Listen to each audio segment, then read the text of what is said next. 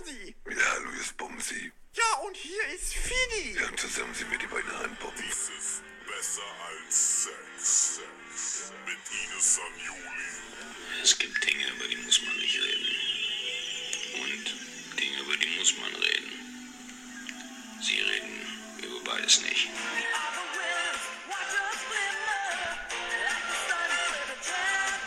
Oh ja, es gibt halt echt schon einige geile Intros, wenn man sich das so anhört.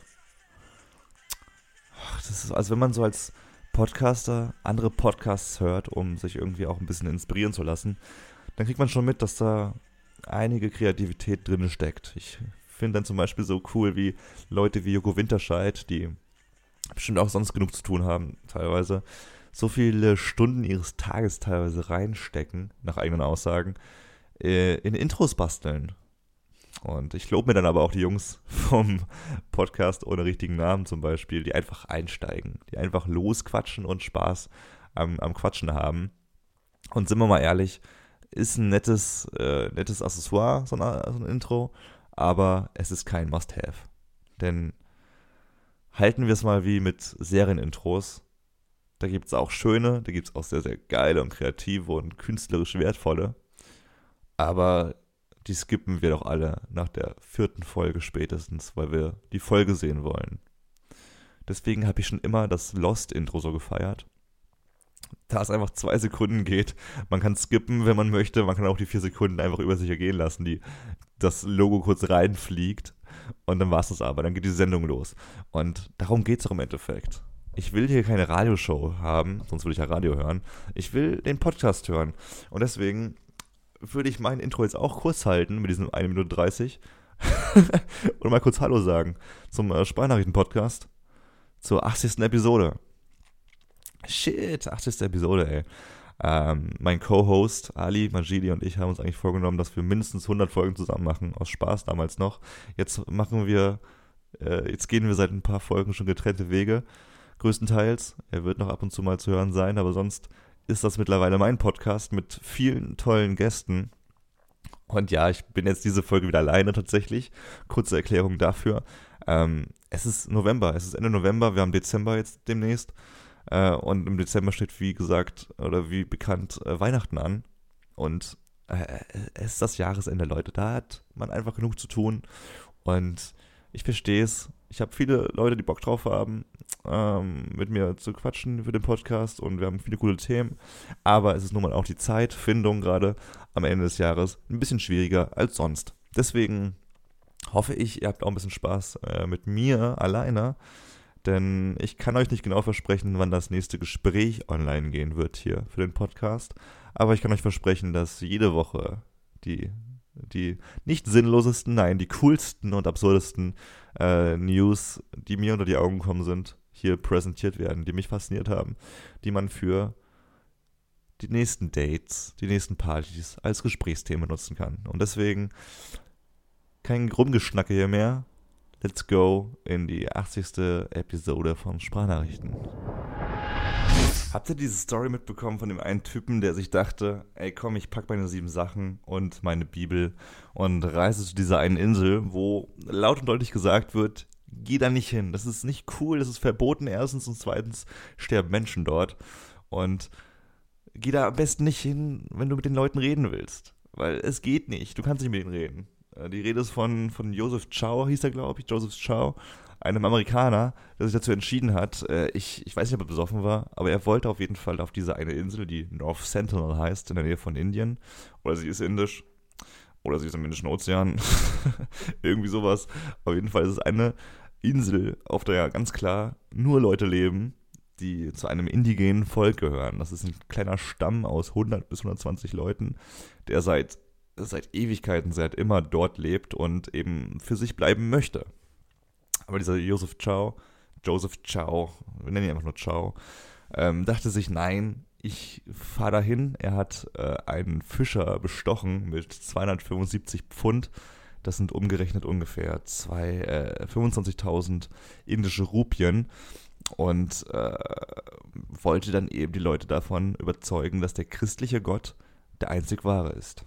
Aber was sehr überraschend ähm, so aussah, dass er seinen Gott vor den äh, Indianern kennengelernt hat. Sind es Indianer eigentlich? Sind Indianer direkt oder sind das einfach Inder? Nur Ureinwohnervölkchen. Ich weiß nicht, ob es Indianer sind, auf jeden Fall ein indigenes Volk, das für sich leben möchte.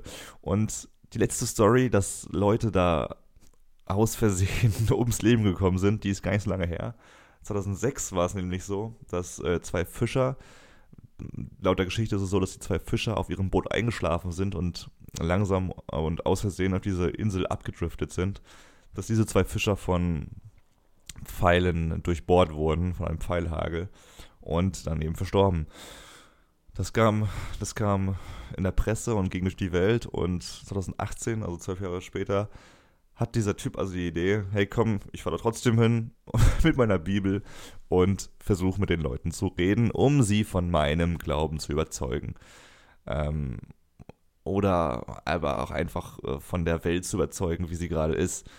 Ähm, es ist aber nicht nur so, dass, dass, dass dieser Fall bekannt war schon vor zwölf Jahren, dass die Fischer gestorben sind. Nein, äh, Indien hat auch äh, diese Insel als Sperrzone deklariert. Ähm, diese Insel und fünf Kilometer äh, drumherum im Wassergebiet darf niemand sich aufhalten, der eben nicht zu diesem indigenen Volk gehört. Es gibt ein bisschen Hate für die indische Regierung, weil anscheinend diese Sicherungen ein bisschen gelockert wurden. Ich weiß nicht wie genau, vielleicht sind es nur noch vier Kilometer gewesen, anstatt fünf Kilometer Radius. Aber diese Lockerung ähm, hat einigen, äh, einigen ja, Hatern da reingespielt in die Aussage, dass das doch sozusagen eine Einladung war für Ciao, da hinzufahren.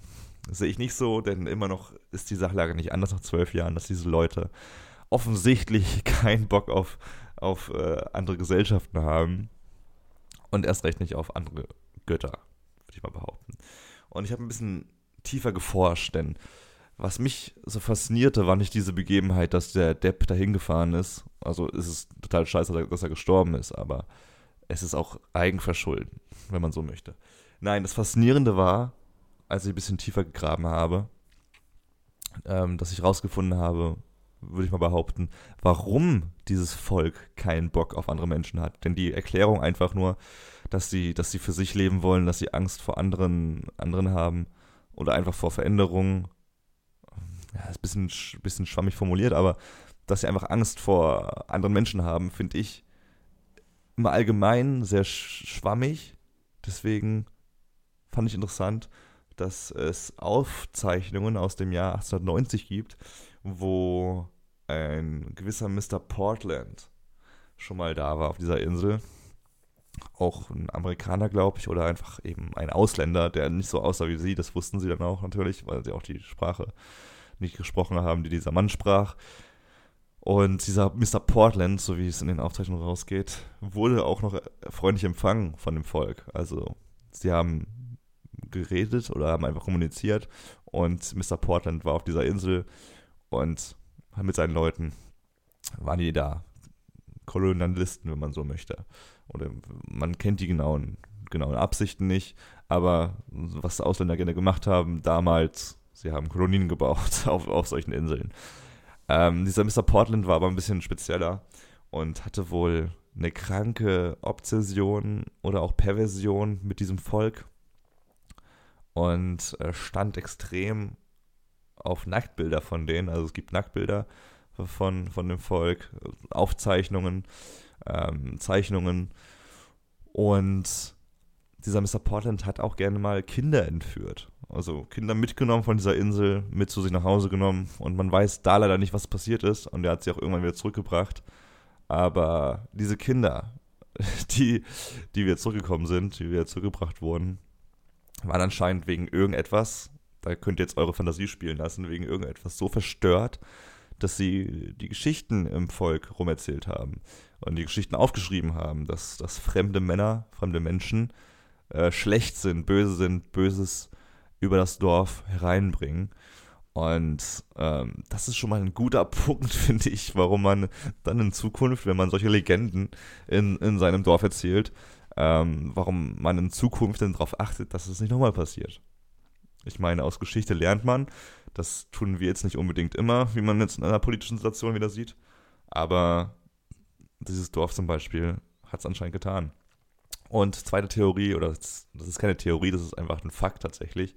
Ähm, es wird ja, wenn man auf dieser Insel ist und zum Ur Ureinwohnervolk gehört, dann ist man halt auch ein Teil eines krassen Inzuchtringes, weil einfach jeder mit jedem vögelt wahrscheinlich. Oder Inzucht einfach halt nicht, ähm, nicht ignorierbar ist. Man muss ja sich fortpflanzen irgendwie und dann schnackselt man eben mit der Schwester seiner Mutter oder wie auch immer. Und äh, was wir wissen von Inzucht ist, dass die Immunsysteme extrem schwacher, schwächer sind als unsere, äh, eben wenn man keine Inzucht betreibt. Und dass, dass Menschen, dass fremde Menschen Krankheiten äh, in den Stamm reinbringen können, der, die halt komplett tödlich enden können für alle anderen Menschen im Stamm.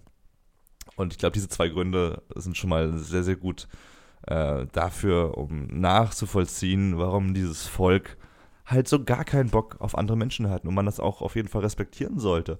Denn warum sollten wir jetzt auf diese Insel gehen und diese Leute mit Zwang von irgendwas überzeugen und sie äh, im schlimmsten Fall auch noch umbringen mit unseren Keimen? Weil wir einfach mehr, weil unser Immunsystem mehr ab kann und ihres eben nicht. Deswegen selber schuld, wer da hinfährt. Es gibt Verbote und das ist zu Recht und das sollte auch so bleiben lass sie doch leben, lass sie doch entscheiden, wie die sich weiterentwickeln wollen.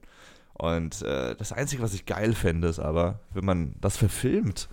Gibt es eigentlich schon einen Film darüber? Über, es gibt ja ungefähr, ich weiß nicht wie viele, ich habe mal gelesen, ich glaube 100 solcher Inseln, also 100 indigene Völker ungefähr, die so komplett abgeschottet leben. Das wäre doch mal richtig geil, wenn man darüber einen Film dreht, so fiktiv. Also ein fiktiver Film darüber, was wäre, wenn ein ein Typ, der das halt hört, dass man da, dass, dass da Menschen gestorben sind auf dem Weg dahin. Und ein Typ, der dann sich so, der so, der die Sprache irgendwie lernt, weil irgendwie gibt es Aufzeichnungen, er hat irgendwie eine Sonde reingeschleust, die so ein paar Bilder und ein paar O-Töne aufzeichnet und daraus lernt er die Sprache und ähm, dann fährt er mit der gelernten Sprache auf die Insel und, und, und ruft eben diese Begrüßungsworte in der Sprache und dann stecken die ihre Bögen weg, weil die merken, oh fuck, der kann unsere Sprache, vielleicht ist er einer von uns. Und dann lebt er da so in dem Dorf irgendwie mit einer versteckten Kamera und das wäre irgendwie voll interessant. Das wäre irgendwie voll, voll eine geile Filmidee, die ich äh, für dieses Jahr einreichen möchte. äh, faszinierend fand ich aber auch den Gedanken und auch ein bisschen deprimierend und ein bisschen schön. Äh, schön für, für alle, die nicht mehr in der Schule sind. Denn alle, die aus der Schule draußen sind, die erzählen gerne auch mal so von, von Tagen in der Schule, wo man dann hitzefrei hatte oder eben sturmfrei oder, oder, oder kältefrei, weil der Schnee so hoch draußen stand, dass man nicht mal die Tür aufbekommen hat und man erstmal kehren musste für drei Stunden, bis man sich auf dem Schulweg machen konnte. Das sind Geschichten, die der Vergangenheit angehören. Denn habt ihr schon mal darüber nachgedacht, dass sowas in der Zukunft oder jetzt auch schon bald ähm, kein Thema mehr sein wird? Ganz ehrlich, unsere, unsere Realität sieht so aus, dass wir alles online machen können. Und wieso also nicht, wieso sollte es also nicht so aussehen, dass wenn irgendwie jetzt 40 Grad draußen sind, dass der Lehrer sagt, okay Leute, bleibt zu Hause morgen, es werden 40 Grad, holt euch Wassereis, ähm, holt euch eine Kühltasche, macht die Rollladen runter bei euch im Zimmer, ihr bleibt zu Hause, aber wir machen die Stunde einfach online. Wir machen eine schöne Skype-Konferenz, äh, ich habe einen Flipchart hinten aufgebaut hier in meinem Wohnzimmer und äh, dann, dann guckt ihr einfach alle von zu Hause aus zu und ich mache Unterricht. Ganz ehrlich, ich glaube, das ist die Zukunft und ich bin sehr, sehr froh, dass ich kein Teil von ihr bin und dass ich schon aus der Schule raus bin und auch schon mal hitzefrei hatte. Das ist doch saugeil gewesen damals, als man hitzefrei bekommen hat und man wusste, ach geil, der Wettergott meint es gut mit einem. Ich habe heute keine Schule, weil nicht weil ich krank machen muss oder sowas oder weil ich weil irgendwas Schlimmes ist. Nein, ich habe heute frei, weil weil alle Sterne gut stehen für mich. Das wird es in der Zukunft nicht mehr geben, glaube ich. Und dann kommt natürlich auch die Frage auf, ob man nicht einfach alles online machen kann, damit man nie mehr aus der Haustür raus muss. Aber in meinen Augen ist das nicht so gut, weil das Sozialgefühl dann einfach komplett flöten geht. Äh, die Schule ist halt auch schon irgendwie ein Stück geil oder in Erinnerung halt immer sehr geil, weil man früher mit seinen Kumpels abgehangen hat. Klar, wenn man gemobbt wurde, nicht so geil, dann könnte es, dann könnte man aber sagen, okay Leute, ich werde gemobbt, ich, ich finde diese Schule nicht cool, ich will lieber online mitmachen. Aber dann hast du gar kein Sozialgefühl. Okay, das ist nicht so cool, aber wie gesagt, nur online geht gar nicht in meinen Augen und soll es auch nicht geben, weil dann das soziale Dasein komplett verändert wird. Gesellschaftsstrukturen und so ein Film wie Gamer mit äh, Jara Butler haben wir schon gesehen, wie das enden kann. Jeder hockt zu Hause fett in seinem äh, Sessel und seiner VR-Brille und äh, verlässt die Haustür nicht mehr. Ist auch nicht die richtige Lösung. Aber. Und kann man eigentlich noch krank machen? Kann man noch krank machen, wenn es sowas geben würde, wenn man. Ich meine, du kannst im Bett liegen und sagen, oh, ich hab von mir ist, mir voll schlecht, ich, ich kann heute nicht zur Mathestunde Frau Schüler. Und ey, richtig kreativ von mir auch, äh, eine Mathelehrerin Frau Schüler zu nennen. Frau Schüler. Äh, okay, also dass man, dass man sagt, ey, ich bin krank, oh, ich kann heute nicht kommen. Ich, äh, ich, ich, ich will am liebsten liegen bleiben. Und dann sagt Frau Schüler eben, ja, kein Ding. Kein, kein Ding, kleiner Tim. Dann bleibst du zu Hause liegen. Dann machst du aber dein äh, Skype an, ne?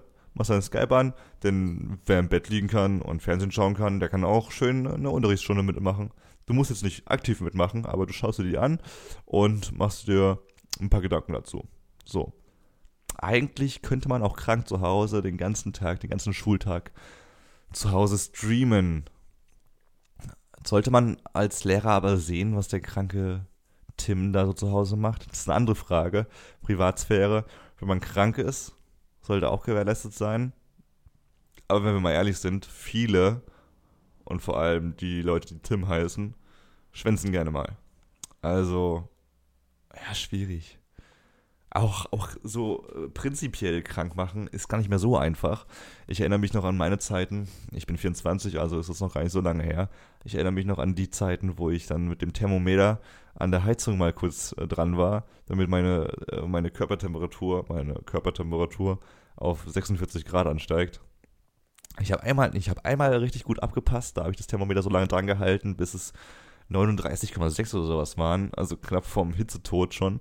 Und da hat meine Mutter mir es echt abgekauft, dass ich krank bin, weil man kennt. Meine Mutter war aber auch nicht so smart in dem Moment, denn ich habe das Thermometer genommen, das macht man sich ja immer zwischen die Arme. Macht man das eigentlich immer noch? Wahrscheinlich gibt es heutzutage viel bessere Methoden. Und ich habe es mir zwischen die Achseln gemacht und dann hat sie den Raum verlassen, um mir einen Tee zu machen, weil ich darum gebeten habe. Auch ein richtig guter Move von mir gewesen damals. Ich war so smart damals.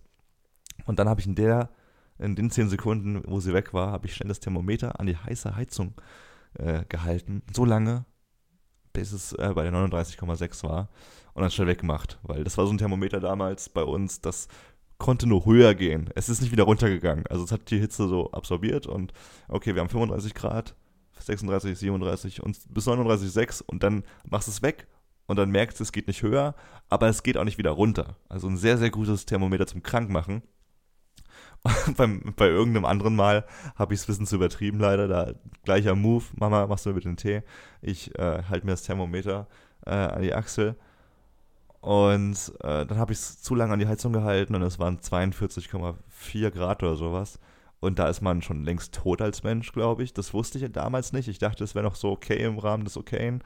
Und meine Mutter schaut mich nur an und denkt sich, alles klar. Ich habe auch echt krank gemacht ein paar Mal, wo meine Mutter ganz klar wusste, dass ich nicht krank bin. Und war dann echt, aber dann war es echt sauer auf mich, aber hat mich auch nicht, auch nicht in die Schule geschickt. Ähm, was man ja auch hoch anrechnen muss. Aber ähm, das war schon sehr unangenehmes Krankmachen, da die Mutter nicht überzeugt davon war, dass man krank war. Und das war irgendwie nicht so schön. Also das kann ich nicht empfehlen. Wenn ihr eure Mutter verarscht, dann richtig bitte. Ach ja, also so ein Thema ist sowas ja sowieso nicht mehr. Man ist ja mittlerweile schon ein bisschen älter. 24 bin ich mittlerweile, wie gesagt. Und da haben wir andere Probleme, als krank zu machen. Ich muss sagen, in meinem Job habe ich nicht einmal krank gemacht. Also ich war mal äh, außer Gefecht, weil ich im Krankenhaus war und äh, notoperiert werden musste. Aber ich habe nie gesagt, boah, mir geht es echt so schlecht. Ich kann jetzt nicht zur Arbeit kommen oder geschweige denn von Fake-Krankheiten. Das, wär, das ist mir noch nie in den Sinn gekommen. In der Schule war das schon so fast jeden Morgen Thema. Und ähm, man hat andere Probleme mittlerweile. Zum Beispiel hat man das Problem, äh, wenn man Geldprobleme hat, äh, dann hat man, man kennt diese Memes, wo man sieht, okay, Ende, Anfang des Monats und mein Gehalt ist schon am Ende des Monats. Das kann man aber ganz leicht vermeiden, habe ich mir überlegt. Und zwar, und zwar, jetzt hier ein, ein Financial Tip ähm, vor dem Herrn. Wenn ihr euer Gehalt bekommt und irgendwie denkt, oh, ich habe jetzt richtig Bock zu shoppen, also jetzt nicht Nahrungsmittel, das muss sein, aber wenn ich jetzt äh, sage, oh, ich habe jetzt Bock zu shoppen, irgendwelche geilen Sneaker oder hey, Winterkleidung oder was auch immer, egal was ihr shoppen wollt, jede größere, jede größere Einkaufstour solltet ihr erst am 20. des Monats machen. Ganz einfach, warum? Weil am Anfang des Monats da alles rauszuhauen ist dämlich, weil du ja noch irgendwie wirtschaften musst, äh, wirtschaften musst bis zum Ende des Monats. Du musst da was essen, du musst Miete bezahlen, dies, das, anders, du musst Rechnungen be begleichen. Und deswegen, also ab dem 20. des Monats kann man relativ gut noch schauen, okay, ja, ich habe alles ausgegeben, ich habe alles bezahlt, was ich bezahlen musste. Jetzt sind es noch knapp 10 Tage. Bis zum Ende des Monats, ich weiß, ich kann ungefähr kalkulieren, was ich jetzt noch zu essen möchte zu essen kaufen möchte und was ich brauche. Und äh, dann weiß ich also, okay, ungefähr das Geld habe ich zum Shoppen. Und äh, falls man sich doch ein bisschen fair kalkuliert hat, ist es eben nur noch zehn Tage lang bis zum nächsten Gehalt. Und dann kann man wieder von vorne aufrollen. Es ist anders so, als wenn man 24 Tage bis zum nächsten Gehalt braucht, um seine Schulden, die man gerade gemacht hat, wieder abzubezahlen. Deswegen immer bis zum 20. des Monats warten, bis man sein äh, Gehalt komplett auf den Kopf stellt. So allgemein finde ich einen Geldmagneten aber auch sehr geil. Ein Geldmagnet äh, kann man so beschreiben, dass man äh, besser gesagt so. Ihr kennt das doch bestimmt, wenn ihr mal mehr auf dem Konto habt als sonst. Ich muss selbst lachen bei dem. Wer hat schon mehr Geld auf dem Konto als sonst? Aber doch, manchmal hat man das. Und dann denkt man sich so, okay, ich habe heute äh, 15 Euro auf dem Konto anstatt 10. Aber ich muss diese 5 Euro jetzt irgendwie auch ausgeben. Also ich muss wieder auf meine gewohnten 10 Euro kommen. Und das ist eigentlich ein richtig bescheuertes Denken, aber es ist so ein Denken, das ich auch selber kenne, dass ich mir denke, okay, ich habe mehr Geld auf dem Konto, ich will das jetzt aber auch ausgeben. Und dem, und dem kann man sehr gut entgegenwirken, denn das ist Blödsinn. Du suchst dir bloß Sachen, die du nicht kaufen willst eigentlich, die schwachsinnig sind. Und dem kannst du entgegenwirken, indem du das Geld vom Konto, von deinem, von deinem normalen Konto irgendwo hin bewegst, wo du es nicht die ganze Zeit siehst. Also irgendwelche Investitionen oder, oder du, du hebst es bar ab und steckst es eben in, in die Urlaubskasse. Also ich bin kein großer Fan davon, zu sagen, ich äh, hebe Tausende von Euros ab und bunker die Bar irgendwo. Weil das ist, du kannst mit, dem, mit so einer Menge Geld kannst du ein besseres machen. Aber sagen wir mal, okay, ich habe 20 Euro jetzt hier noch im Geldbeutel oder auf dem Konto äh, und die will, ich jetzt, die will ich jetzt ausgeben für Blödsinn.